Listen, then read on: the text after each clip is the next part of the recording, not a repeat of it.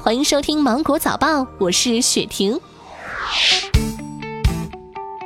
深圳市光明区消费者委员会开展珍珠奶茶的比较试验，喜茶、奈雪的茶、台盖、Yoti 有茶、Coco 都可、一点点、KOI、维新、大卡斯、米芝莲等十个品牌奶茶均被检出含有咖啡因，其中一杯米芝莲经典丝袜奶茶的咖啡因含量相当于七罐红牛或三点五杯中杯美式咖啡的咖啡因总量。近日，成都开始推行电子驾驶证照，符合条件的车主、驾驶员可以通过成都交警融一行平台申领电子驾驶证、电子行驶证，在成都范围内与实体证件同等使用效力。电子驾照不仅可以持证驾驶、路面执法出示使用，还可以办理电子眼违法处理以及其他一些交管业务。针对上海市监管局抽检的由老板电器集团中国有限公司生产或供货的老板电器牌家用燃气灶一氧化碳排放超标一事，杭州老板电器股份有限公司回应称，上述老板电器产品不属于公司生产制造销售的产品，公司从未给予老板电器集团中国有限公司任何商标专用权或销售代理权。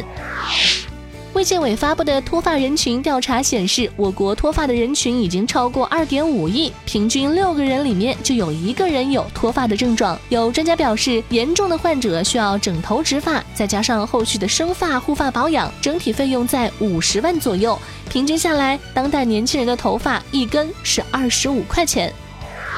昨天是一年一度的程序员节，一项报告显示，程序员岗位多为男性，占比达到百分之八十七点二九。二零一九年一月到九月，全国程序员企业需求同比增长百分之八点四九。北京以一万二千一百八十四元每月的企业平均支付薪资排名第一，其次是上海、深圳和福州。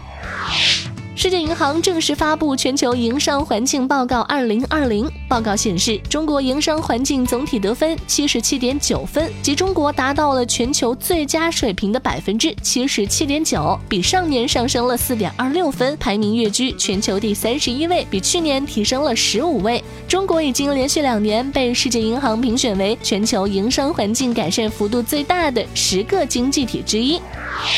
印尼政府相关部门宣布，二零一八年失航空难的最终调查显示，波音七三七 MAX 客机存在设计缺陷。此外，飞行员操作不当、波音公司监管不力等多项问题，共同造成了这起空难。报告全文将于今天公布。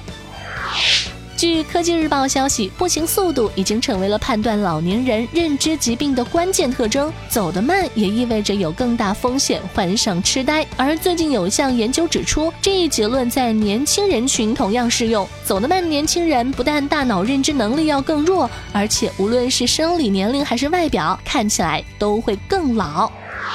国际乒联团体世界杯将于十一月六号到十号在东京举行。国乒男女队参赛名单已经确定了，马龙时隔三个月重返赛场，他将和樊振东、许昕、林高远和梁靖昆代表中国男团，丁宁、刘诗雯、陈梦、王曼玉和孙颖莎代表中国女团出战。